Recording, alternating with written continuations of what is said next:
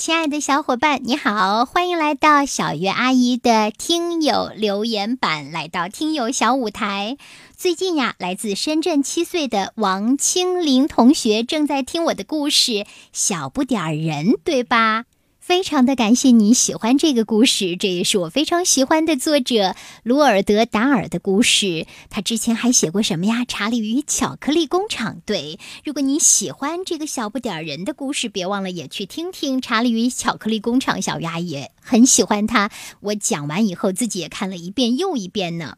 今天呀，来自深圳的青林同学要和我分享的是听故事过程中他的感受。嗯，小鱼阿姨总是会把故事分成一集又一集，每一集末了的时候，我就会提问啊，当小不点儿人呢被森林里呢妈妈威胁吓唬过他的鬼怪追赶的时候，他就爬上了树。哇哦，他非常惊讶的发现。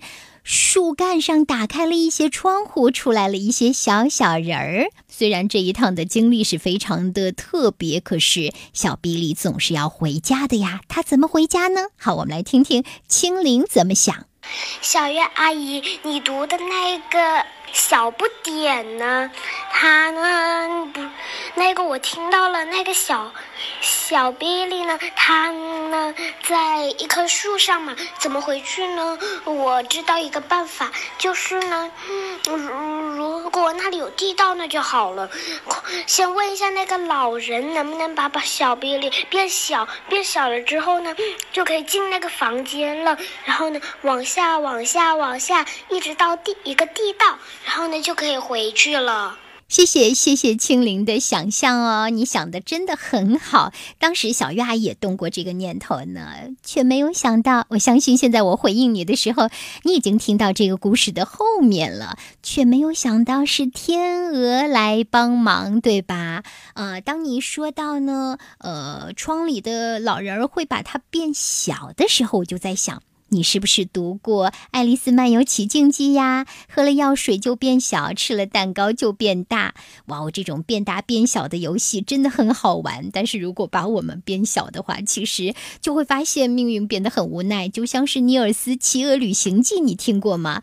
关于变大变小的故事，小鱼阿姨还真的是听过不少，也非常的喜欢。比如说《格列佛游记》，到了大人国、小人国，虽然不是把自己变大变小，但是相对而言呢，自己就显得大或。或者是显得小了，那个故事啊，我也建议你可以去听听小月阿姨讲过的，搜索小月阿姨找找专辑吧。嗯，希望你听故事的过程中还像现在这样这么爱动脑筋，说不定啊，不久之后你就能成为一位优秀的小作家呢。好，我期待着哦。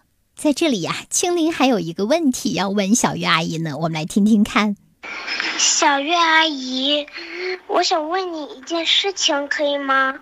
就是你喜欢和给小朋友讲故事这一份工作吗？当然，当然，当然，重要的事情说三遍。小月阿姨非常非常喜欢给小朋友讲故事这一件工作。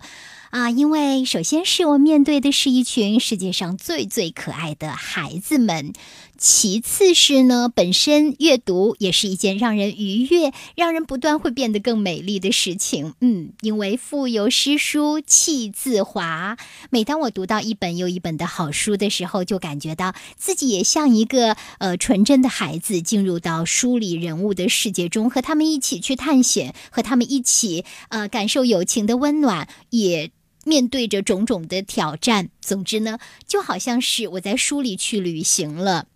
当然啦，除了在我们的电台里面对孩子讲故事之外呢，我还喜欢到学校里去跟孩子们面对面来对他们讲故事，来听到他们的声音。就像现在在群里呢，每一天月牙儿微信群都会有一些小朋友发言，说说自己听故事的感觉，或者是分享自己喜欢的好书。那听你们的声音也让我感觉到特别的幸福呢。所以你为小月阿姨加油好吗？好，谢谢你，我也为大家加油，好不好？让我们一起。起爱阅读，爱讲故事，好吗？